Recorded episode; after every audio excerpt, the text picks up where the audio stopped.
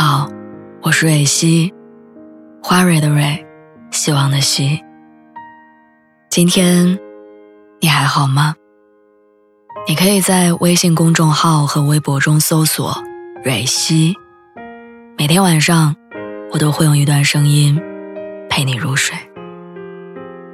听完今天的故事，祝你晚安，做个好梦。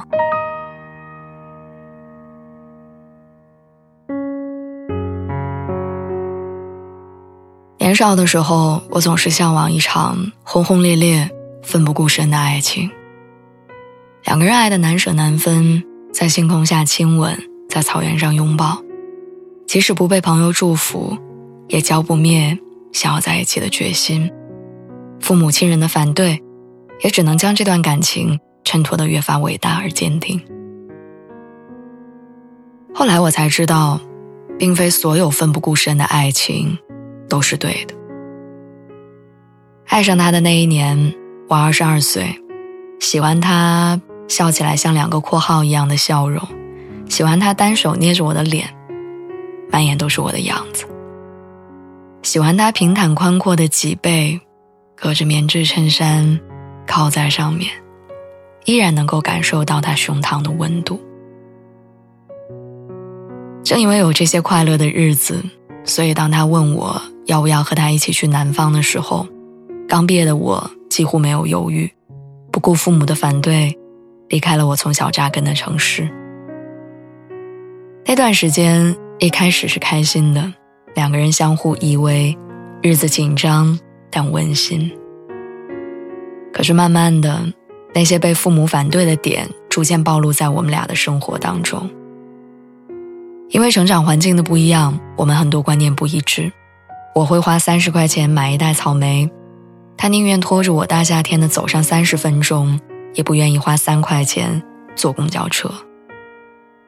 我认为工作要慢慢找，要找到自己喜欢的。他认为做什么不重要，没什么差别。我们在种种矛盾当中争吵、和好、再争吵，直到最后一次，他摔门而去的时候，我才知道。横亘在我们之间的横沟，其实从未被逾越过。我也终于下定决心收拾行李，离开了那个南方的小城市。这份义无反顾的爱情，最初因为危险和阻力而繁盛，最终也因为平淡和了解而走向消亡。有的时候，爱情就像发了一场高烧。热恋的激情会让人头脑发烫，一片空白。等激情被柴米油盐的日子逐渐覆盖之后，才发现已经烧坏了所有。《泰坦尼克号》这部电影我看了三次，影片当中那段贵族小姐和穷画家的浪漫爱情，不知道鼓舞了多少人为爱情不顾一切。